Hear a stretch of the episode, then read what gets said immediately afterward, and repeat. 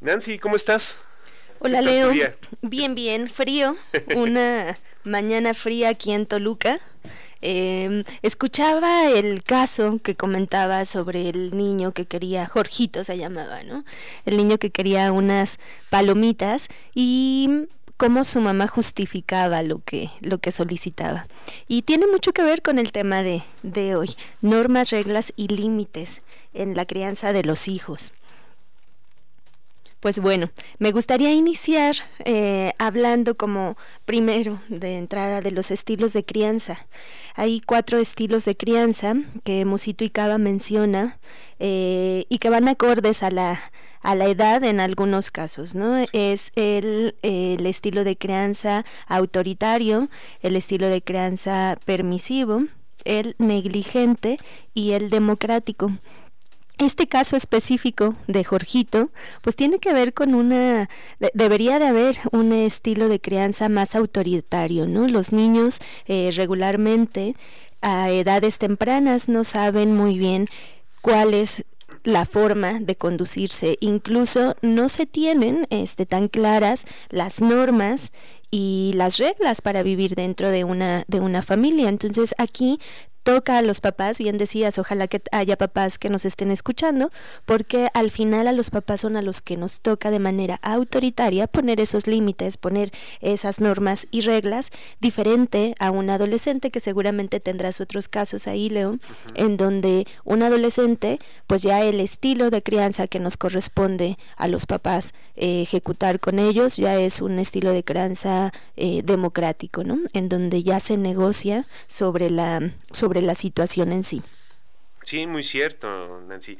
Ahora, eh, la cosa es, ¿qué sucede cuando desde un principio, desde que son pequeños hasta que son adolescentes o adultos, pues no hay un sistema de, normas eh, que permitan y de límites que permitan tener una regulación conductual, ¿no?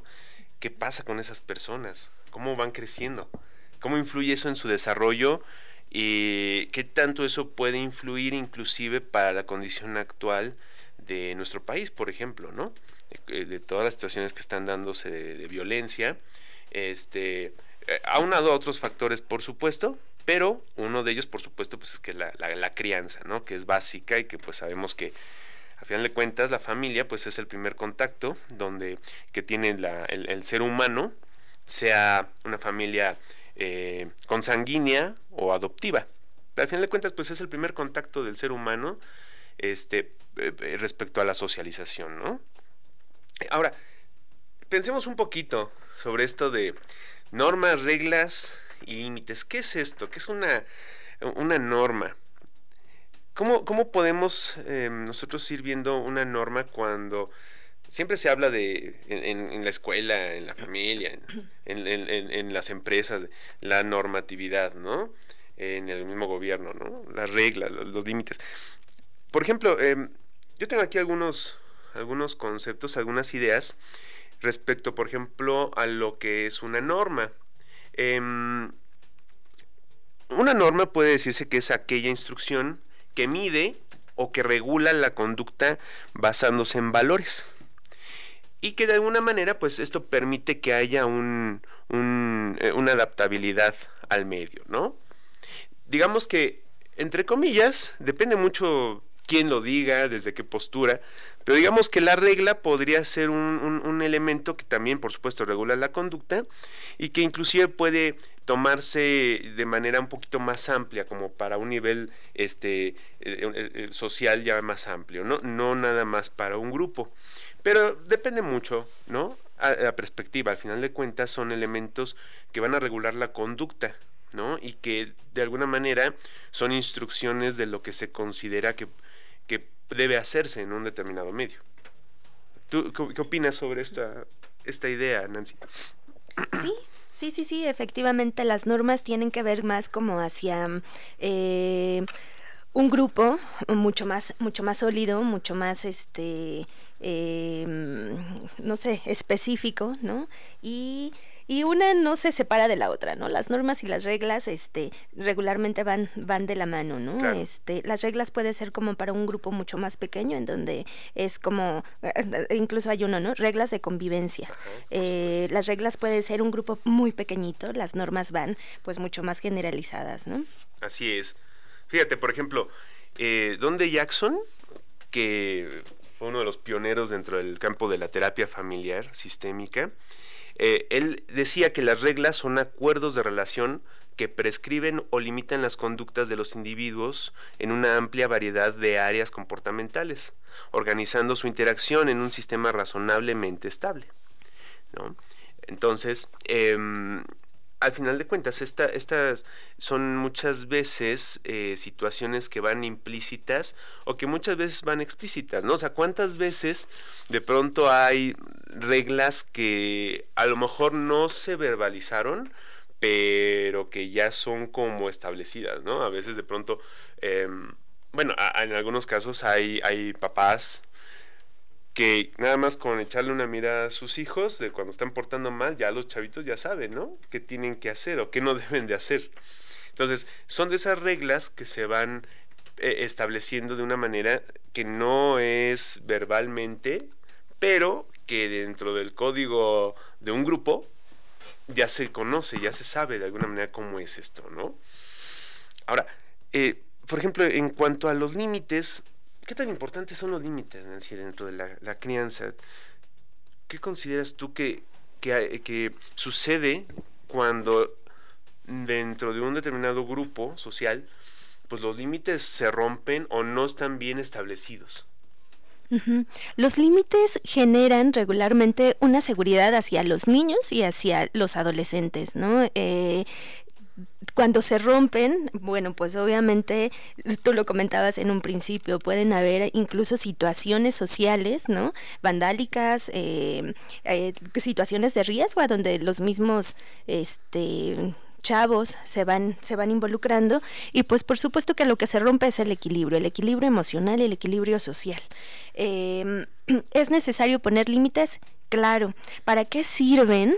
Pues sirven lo que te comentaba, ¿no? Para que los chavos conozcan eh, justo un límite, es como una línea en donde pues ya no puedes pasar de eso porque pues vas a tener ciertas consecuencias, vas a, vas a transgredir eh, cierta paz, cierta tranquilidad, tanto de tu entorno como en tu, en tu vida misma. Entonces, ¿para qué sirve un límite? Pues el hecho de que tú sepas cuál es el pues esa, esa línea, línea delgadita para pasar a otro, a otro estado, eh, te da seguridad. El hecho de que tú conozcas hasta dónde puedes llegar y te frenes y puedas autorregularte, este, pues te genera sobre todo seguridad y por supuesto que a los papás también les genera seguridad, ¿no? Este, muy bien lo dices, eh, Leo, ahí hay normas y hay reglas implícitas y hay otras que son explícitas. Sin embargo, en los límites, los límites son, se van modificando y van cambiando de acuerdo a la edad. Por eso precisamente a mí me interesaba dejar como que diera a conocer un poquito los estilos de crianza. Los límites se van modificando de acuerdo a la edad, van cambiando. Y eh, y bueno, eso es lo que, para lo que sirven, ¿no? Es lo que te generan a ti como individuo que tienes un límite te genera seguridad y a los papás también les da mucha más tranquilidad de que sus hijos tienen esas, esas bases, ¿no? Sí, por supuesto. Eh, esta, esta parte de los estilos de crianza que me resulta muy interesante, ¿no? ¿Cómo están ahorita o cuál pudiera ser em, un estilo de crianza que a lo mejor es más, eh, pues no sé si, si en mayoría, pero muy notorio, ¿no? Em, por ejemplo, dentro de, situaciones que a lo mejor nosotros conocemos, ¿no? Que vemos dentro de nuestra eh, consulta, ¿no? La consulta privada. Em, de repente, pues a lo mejor eh, a mí me ha tocado muchas situaciones en donde em, hay, hay una, e, ese límite que de repente pudiera o tendría que separar eh, la autoridad de, de, los que no lo son, ¿no? de los que son parte de, de, la tripulación del barco, que esos límites no están bien definidos, ¿no? Y que de repente hay un sobreinvolucramiento de situaciones en donde pues a lo mejor ya los papás ya muchas veces son los cuates de los, de los hijos o no son cuates pero tampoco son autoridad. Eh, eh, ¿Tú cómo ves esta situación dentro de lo que tú conoces, dentro de lo que te ha tocado ver? Pues mira, realmente los extremos es lo que lo que te lleva a, pues a tener conflictos, ¿no? Sí hay mucho, yo creo que el estilo de crianza que de repente estamos brincando constantemente es como entre la parte permisiva, esta parte de que somos amigos, y la parte de este mm, se me fue la palabra, de ser eh, autoritario, autoritario, ¿no? Y justo esos dos estilos de crianza para, joven, para jóvenes o para adolescentes, pues es como muy complicado, porque entonces o eres demasiado permisivo y, em, y permites pues precisamente todo, ¿no? Eh, y a conveniencia, ¿no? O o eres demasiado estricto y justo es ahí donde pues donde los chavos de repente no saben qué hacer no este no se sienten seguros y por supuesto que llegan a, situaciones de riesgo muy complicadas como eh, adicciones como como suicidio no como cutting no como como muchas otras cosas en donde en donde los chavos no pues están en esta búsqueda de, de, de, su propia identidad, pues se van hacia, hacia estos extremos. Por eso el, lo importante de que, de que ya una vez que sean adolescentes, empieces a, empecemos a tener una, un estilo de crianza eh, democrático, ¿no? Pero ocurre que de repente, si tú quieres poner, los papás quieren poner límites en los adolescentes, cuando en realidad nunca lo han hecho desde niños. Y entonces eh, de repente dicen, es que como es adicto a, a, los videojuegos y a la tecnología y no socializa y bla, bla, bla, cuando tú de niño, ¿no? Cuando tenías un niño de siete años tal vez, que ya tenía su celular y que, y que no ponías este límites a, corta edad, ¿no? entonces, eh, no ponías horarios eh, y entonces, pues por supuesto que esto es la consecuencia a algo que, que hiciste pues desde la infancia, ¿no? No se trata de que los límites se ponen a los adolescentes, porque bueno, regularmente dicen, ¿no? Es que es la edad de la punzada o es la edad del chocolate. Todo les choca y todo les late y entonces ahí hay que poner límites. No, los límites se ponen desde la infancia y es importantísimo, ¿no? El acompañar constantemente a tu hijo, este, pues eh, tanto en la infancia como en la adolescencia. En la adolescencia aún más, ¿no? Porque es lo que requieren los chavos, el acompañamiento, ¿no, Leo? Sí, por supuesto. Eh, me encantó esto de la, edad del chocolate. Esa no me la sabía. Pero sí, o sea, al final de cuentas es así, ¿no? O sea, eh, y bueno, dentro de todo esto, pues las, los límites, las reglas, las normas tienen que irse adaptando a, como tú dices, ¿no? A la edad y a la etapa que cada miembro está pasando dentro de la familia, ¿no? los hijos específicamente. Y es muy cierto, ¿cómo se le van a poner límites a los adolescentes? Pues si no hay un sistema pre, ¿no? Antes de la adolescencia, que indique a los chavitos qué pueden hacer. Y al final de cuentas, si no aprendiste a poner límites, indica que tal vez tú tampoco te sabes poner límites, ¿no? Y si tú no te sabes poner límites, pues obviamente estás em, en el riesgo de caer en situaciones delictivas, adicciones, este, o armar pleitos, ¿no? Dentro de, de situaciones que pues tendríamos que estar en un funcionamiento más, más cordial. Pues vamos al primer corte del programa y continuamos. ¡Exigimos mejores sueldos! ¡Los exigimos! ¡No más inseguridad! ¡No más! ¡Queremos beca! ¡Las queremos! No, pues así nunca nos van a escuchar. Darte a conocer está a un micrófono de distancia. Radio Congeladora.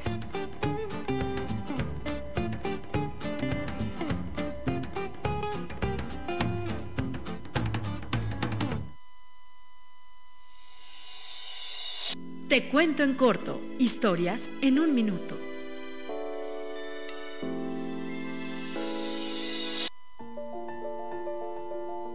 Tienes el poder de volver realidad todo lo que te imagines. pero tienes miedo. Conoces cómo es la gente de este pueblo, en las afueras de Buenos Aires.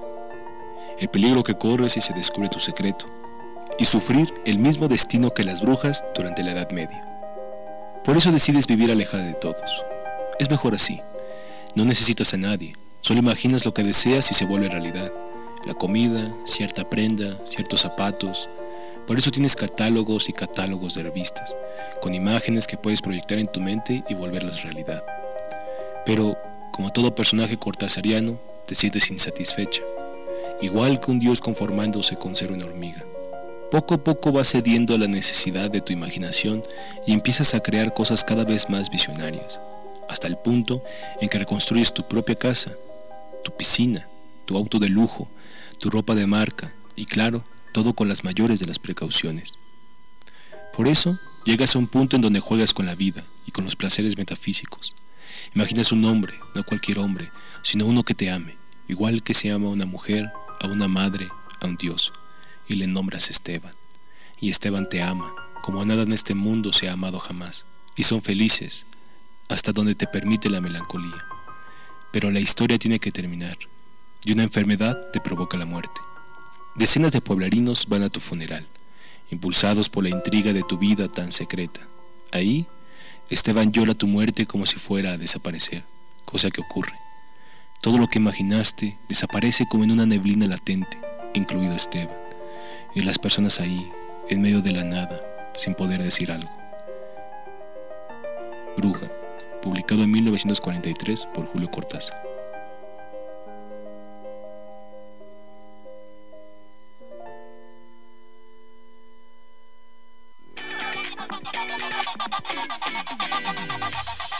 Estás escuchando Radio Congeladora, la estación de radio en línea del Tecnológico de Monterrey en Toluca.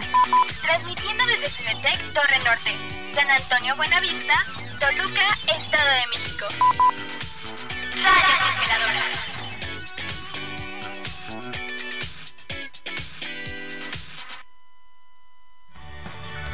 Continuamos en Conócete.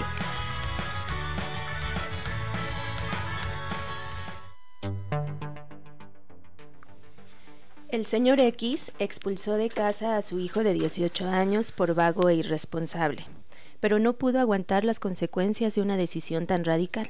Se quebró emocionalmente. Lloraba imaginándolo en la calle, sin dinero, atrapado por las drogas y la delincuencia. El chaval incubó un terrible rencón contra su padre.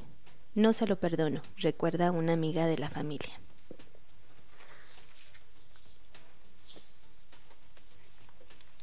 Bueno.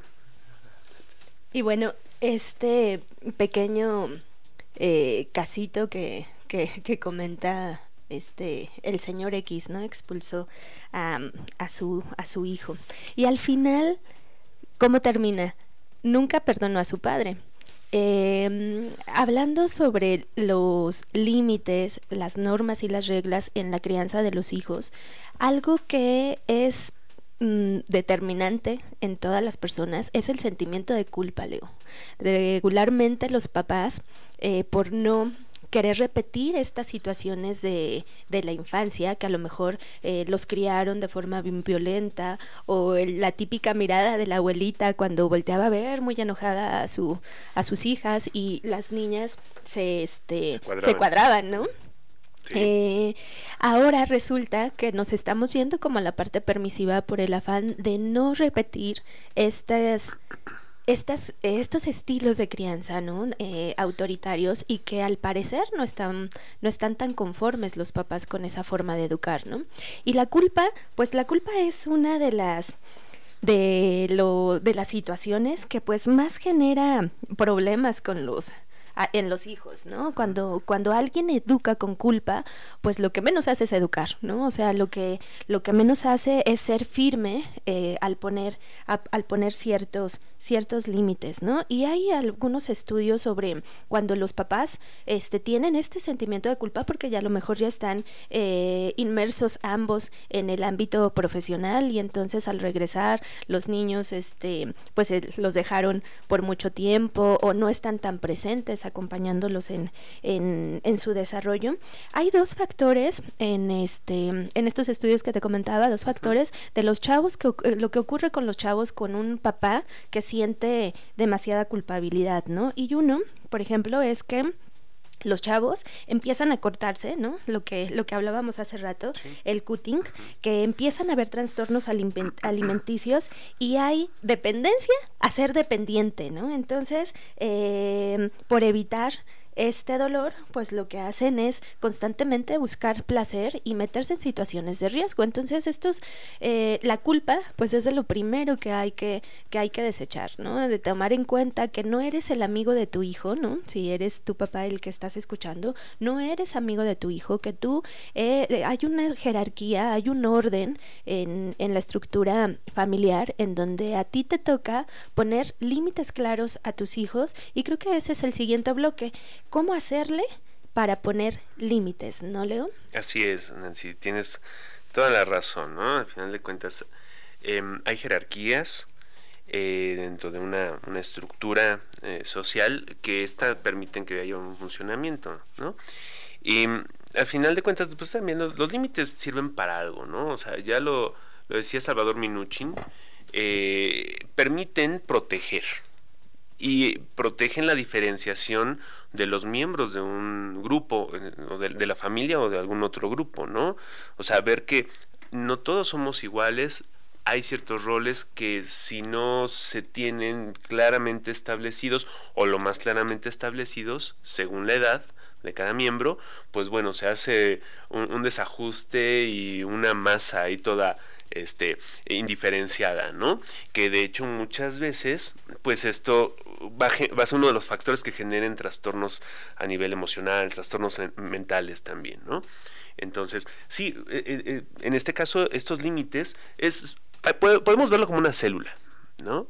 Una célula pues tiene su membrana que la protege del exterior, dentro de un organismo, pero que esa membrana regula qué entra y qué sale, que no eh, dentro de este intercambio ¿no? que puede tener con su mismo medio, dentro de ese determinado organismo, pues bueno, tiene esa membrana que es el límite, que a la vez también le permite tener una conformación y una diferenciación del resto del organismo, ¿no? Entonces los límites son eso, o sea, los límites protegen, los límites no son malos, no es que se sea tirano, no es que se eh, no haya confianza porque ya establecí un límite, no, al contrario, los límites permiten que haya una diferenciación más clara dentro de un grupo y que de alguna manera también haya una regulación eh, de las conductas de cada persona, ¿no? Eh, de alguna manera también es como este punto de eh, eh cuándo y cómo se pueden ir estableciendo esos límites. ¿De qué puede depender un límite? Porque evidentemente no vamos a tratar igual a un chavito de 8 años que a un chavo de 20 o a un chavo de, este, de preparatoria, ¿no? Y también, bueno, los adultos. Ya personas adultas, a lo mejor ya personas que pues ya tienen a su familia, padres de familia, que tanto también, pues bueno, Em, ya pasándome a otro estrato, pues en algunos momentos también se les necesita poner un límite, ¿no? Necesitan un límite que, para que ellos puedan comprender hasta dónde sí, hasta dónde no, pueden entrar a una determinada, eh, a un determinado funcionamiento o en una interacción humana. Que de hecho es muchas veces lo que pasa, ¿no? Ahorita con esto tan sonado de la violencia, que es uno de los factores que, que, que, que influye, ¿no? El no respetar un límite el querer romperlo y también a veces el no poder ponerlo o no saber cómo poner ese límite, ¿no? Pero bueno, ¿cómo podemos establecer los límites? ¿Cómo le podemos hacer? Por ejemplo, pensando en entre los padres de familia, ¿no? Con, con niños pequeños, adolescentes, a lo mejor inclusive preparatorianos, universitarios. ¿Cómo podemos ir estableciendo estos, estos límites? ¿Qué hay que tomar en cuenta? Bueno, Existen tres tipos de límites. Eh, eh, mm, el límite de orden, límite de equilibrio y límite de vínculo. Eh, lo primero es, como bien lo dijiste, ver cuáles son los límites que vamos a poner como padres. significa dos, ¿no? O sea, significa un acuerdo entre, eh, entre, los, entre los padres para poder especificar cuál es el límite que le van a poner a los chavos y de acuerdo a su edad. Este, cuando, cuando un hijo sabe que tiene cierto, cierto, este, apertura con un padre y que el otro es más estricto, pues por supuesto que ahí empieza a haber una, una manipulación, ¿no? Entonces, de entrada, y eso es lo principal, tienen que estar de acuerdo los dos papás en que se tienen que poner estos límites concretos a los a los hijos. Eh, los límites de orden tienen que ver con eh, tu seguridad o la seguridad de los hijos de acuerdo a, como lo dice la palabra, al, al, orden en cuanto a este, en cuanto a su persona, en cuanto a su seguridad. Los límites de equilibrio tienen que ver precisamente en este equilibrio del sistema familiar. Es decir, por ejemplo, ¿no? Yo yo, mamá, este, cuando es un niño pequeño de, de siete años, yo, yo te lavo tu ropa, tú lo que tienes que hacer es poner tu ropa sucia en el cesto de la ropa, de la ropa este, para lavar, ¿no? Yo, papá, te lavo el, lavo el plato, ¿no? Tú lo que tienes que hacer es ponerlo en el, en el, en el, en la tarja, ¿no? Es un equilibrio. Yo hago algo para que tú también hagas algo y mantengamos el equilibrio. Yo te hablo bien, yo no grito en casa, tú no tienes que levantar la voz cuando quieras este, tener algo, ¿no? Entonces esto es como el límite de equilibrio, el límite de orden que ya te, te, bueno, ya lo comentaba Leo, que es como en cuanto a la habitación y la, la cama este, tendida, bla, bla, bla y los límites de vínculo. Los límites de vínculo son sobre todo para los, para los adultos, ¿no? Para qué es lo que quiero, bueno, incluso a los adolescentes, qué es lo que quiero en una relación de pareja, si permito o no permito este, eh, las palabras altisonantes, los, la, la violencia. Entonces, es bien importante tener límites claros y concretos para que de ahí, pues tú no puedas eh, dar cabida a esas cosas que puedan dañar ese equilibrio emocional, ¿no?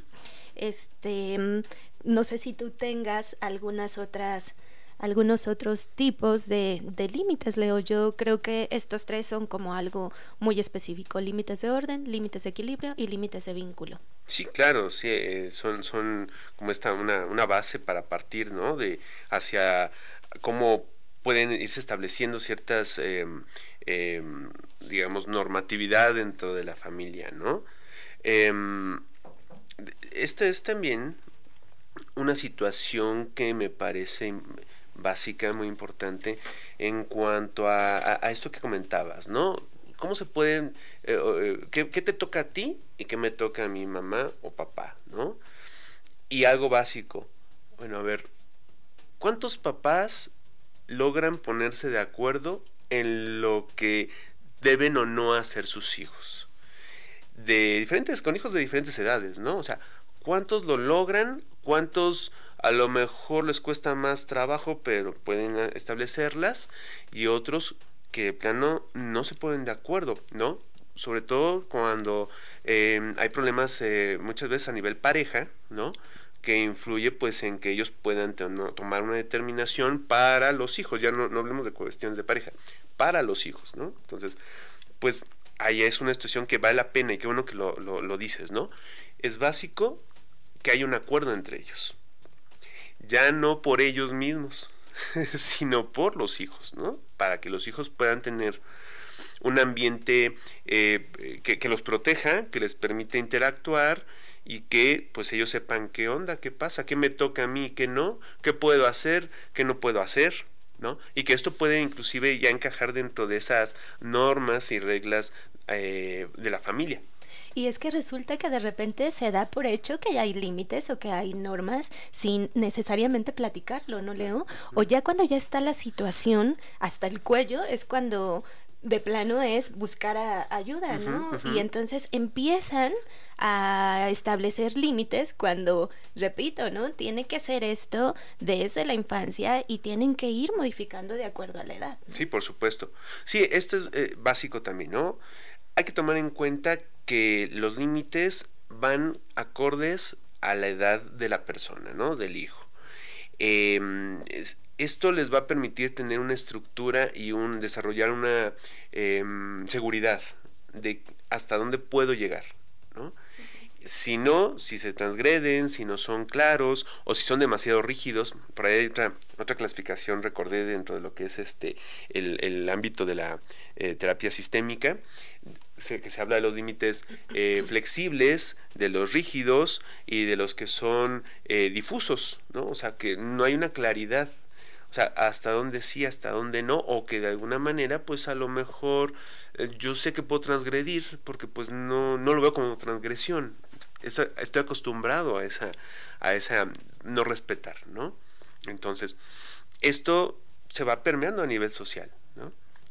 Yo me he dado cuenta que de repente los papás no queremos que los hijos sufran. Y en este afán de no querer que sufran, lo que decimos inconscientemente es que no queremos que vivan su propia vida, porque a nosotros ya nos fue de determinada forma, ya nosotros elegimos y, y, de verdad, Leo, hay personas que, o papás que tienen hijos de 19 años y le siguen haciendo sus tareas, o siguen yendo con ellos a inscribirse, ¿no? O, o hablando con, sacando citas con los maestros para resolverles. Y creo que aquí es algo fundamental, o sea, para los papás tú ya viviste, tú ya hiciste la primaria, la secundaria, la preparatoria, la licenciatura, ya estás en un ámbito laboral, eh, deja a tus hijos, deja a tus hijos que crezcan y que, y que se caigan y que tropiecen y que ellos mismos em, hagan su vida de a poquito, sí, sin abandonarlos, ¿no? Todo el tiempo acompañándolos en este en esta vida que les toca a ellos ir, ir armándola, ¿no? Ir haciendo, haciendo de esta, de esta subida pues lo, lo mejor para ellos. Así es, es eh, muy cierto. Necesita cada quien ir eh, viviendo, ¿no? Y mm, ahorita pensaba que, por ejemplo, a modo de, sugerencia para el caso de, de los padres de familia, ¿Cómo pueden establecer un sistema de reglas, de normas, de límites? Es, bueno, por ejemplo, para los papás que pueden llegar a, comunicarse de manera lo más cordial y efectiva posible, yo les sugeriría hacer un reglamento por escrito. ¿Sí? Un reglamento por escrito en donde tomen en cuenta tres cosas principalmente. La edad de los hijos, las necesidades de los hijos y lo que están dispuestos a cumplir en caso de que esas reglas no se sigan, ¿no? Es decir, sabemos que cuando hay una regla y su, se rompe esa regla, pues viene una consecuencia. Entonces, también el hecho de que haya límites y de que haya reglas implica que si no se cumplen, pues bueno, viene una determinada consecuencia, ya sea puesta por los padres o inclusive por la vida misma, ¿no? Entonces, hay que tomar en cuenta eso. A la hora de elaborar ese reglamento, papás, eh, considérenlo así. ¿Realmente la regla que están diciendo ustedes, esa norma, es viable? Sí es viable porque también, por ejemplo, si le piden a su hija de 20 años que definitivamente no puede tener novio, eh, a lo mejor ya lo va a tener de todas formas, ¿no? Entonces no es tan viable. Yo pensaría ahí más bien preparar un poquito el terreno para que su hija pudiera contarles quién es su novio, que lo pudieran conocer sobre todo, ¿no? Y ver qué, qué persona es ese novio o esa novia, ¿no? En el caso también de, de que esa regla este, sea viable, adelante. Por eso digo, debe ser acorde a la edad y a las necesidades eh, afectivas de sus hijos también y de la etapa en la que están. Oye, eh, pues sabes qué, este, es que mis hijos no, no tienen permitido salir, ir a fiestas. Oye, pero es su graduación, dales chance, no pasa nada. No, pero es que no, no, no pueden tomar nada de alcohol. Oye, ¿y no ha tomado alcohol antes? ¿Seguro? ¿Te consta? ¿Tú lo has visto? ¿Lo has visto? Entonces, también las reglas deben tener un cierto grado de flexibilidad. Ok, pues si no acostumbran papás a dejarlos a ir a fiestas, bueno, se vale, se respeta, pero pues si su graduación, podría haber una excepción, no lo va a vivir diario, no va a ser una situación constante, pues bueno, a lo mejor entrar en esa negociación, ¿no? Entonces, las reglas Si bien, por ejemplo, con niños pequeños que mm, eh, habrá algunas reglas en donde pues a lo mejor no comprometen su integridad, las que comprometen su integridad, como por ejemplo no te puedes salir solo a la calle, esas no se negocian. Ajá, esos son los límites también, implican una limitación, ¿sí? Para bien de él. Pero habrá otras que se puedan negociar con niños pequeños y adolescentes, por supuesto, por ejemplo, eh, pensando en este caso, ¿no? A lo mejor lo de la fiesta. Pensando en, oye, em, ¿puedo invitar a algunos amigos a casa? Bueno, hay cosas que se pueden negociar, hay cosas que no.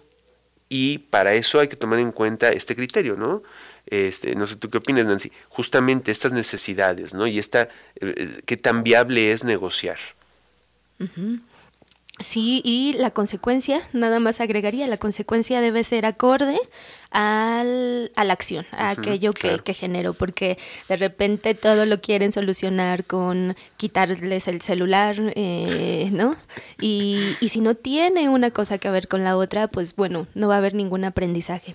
Yo le les dejaría eh, a los papás, ¿no? Este, estas tres, estos tres, este, eh, como como preguntitas. Eh, Piensa si estás acompañando, si estás dándole un acompañamiento correcto a tu hijo. ¿Lo estás haciendo correctamente? Si e, eso es como el foquito rojo. No, no estoy acompañando a mi hijo. O sea, me entero a través de lo que me dice mi esposa, ¿no? Este, pero yo realmente no me involucro, ¿no? Entonces, pues es un punto para, y momento, si no lo has hecho, de, sentarte y empezar a, a generar estos vínculos, ¿no? Otro la aceptación, hay una aceptación, hay escucha y estás trabajando en este vínculo con, con tu hijo, eh, joven, adolescente eh, o niño. Y la última, si los factores de riesgo son atendidos. Aquel, aquellos factores de riesgo que, este, y que en todo momento hay, no nada más, esto no es una situación de adolescentes, ¿no? O sea, es una, una, es algo que se presenta en todas las etapas de, de la vida, hay factores de riesgo, ¿no? Entonces, estás atendiéndolo tú como papá. Si estas tres, si estas tres, este, eh, preguntitas, este, tú tienes palomita, ok, estás haciendo un buen trabajo, pero si hay algo, eh, alguno en el que tú consideras que no estás haciendo lo suficiente, yo creo que es un buen momento de platicarlo en pareja, independientemente de que vivan juntos o no, platicarlo, porque los hijos, se separa la pareja, pero los hijos ahí siguen, este, platíquenlo, pongan límites y trabajen en esta parte con los, con los jóvenes, porque no hay etapa más bonita que la de la adolescencia, porque es cuando los, los chavos tienen mucho más energía, quieren comerse el mundo así, este, de manera eh, compulsiva incluso, ¿no? Entonces, este, es una etapa bonita que si los acompañamos, que si sabemos canalizar esa energía de manera correcta, eh, pues es mucho más sencillo. Y a los adolescentes y a los que están viviendo estas etapas, si los papás no te ponen un límite, tú puedes iniciar a ponerlos. Tú puedes identificar perfectamente cuáles son esas situaciones de riesgo en las que a lo mejor a ti te falta poner límites y empezar a trabajarlo. Aquí hay, eh, y siempre lo repetimos en cada programa, aquí habemos cinco psicólogos eh, en Campus Toluca y está Sara en Campus Metepec, que, que estamos pues dispuestos a, a, apoyarles en cómo ir poniendo esos límites, ¿no? Llega una etapa en la que ya no te tienes que esperar también a que tu papá te los ponga, ¿no? Hablamos de, de chavos de 22, 23 años, 20, incluso más pequeños que, que ya están en profesional y que no necesariamente tienes que responsabilizar a tus padres de que, pues bueno, me dejaron, no hicieron nada por mí, ¿no? Eh, ya, nos, ya les toca, les toca a cada uno poner sus propios límites porque al final todo todo lo que hagas hoy va a dejar, eh, va a ser esa semillita para lo que ocurra en el futuro. Totalmente de acuerdo, Nancy. Es esa, esa parte de la autonomía que ya cada persona pues va desarrollando y que bueno, también como tú dices, al final de cuentas también pues no están solos, ¿no? Siempre hay otro tipo de apoyos profesionales para, eh, para estamos acá nosotros también y bueno, pues también de manera externa, ¿no? Pero ellos mismos, eh, pónganse ustedes a pensar, como dice Nancy, qué es lo que les hace falta, que es en donde a lo mejor ya están llegando a un exceso y no les va o no les está eh, resultando una satisfacción personal. Y bueno, papás, recuerden, no son amigos de los, sus hijos, no se tienen que ir de pachanga juntos. Este, una cosa es que haya confianza y otra cosa es que seamos cuates, ¿no? Entonces no son cuates, son sus padres, sus madres, y bueno, pues eh, esto no implica que no pueda haber una comunicación y una confianza, pero dentro de esa relación, ¿no? Padres, hijos. Y pues bueno, ya se nos está terminando el tiempo. Este, muchas gracias a todos nuestros miles de radioescuchas. Eh, Nancy, muchas gracias. Eh, Jonathan, nuestro ingeniero de audio, muchísimas gracias. Y pues que tengan un excelente día. Nos vemos en el siguiente programa. Hasta luego. Los esperamos en la próxima emisión de Conócete, un espacio de orientación y apoyo a través de la radio.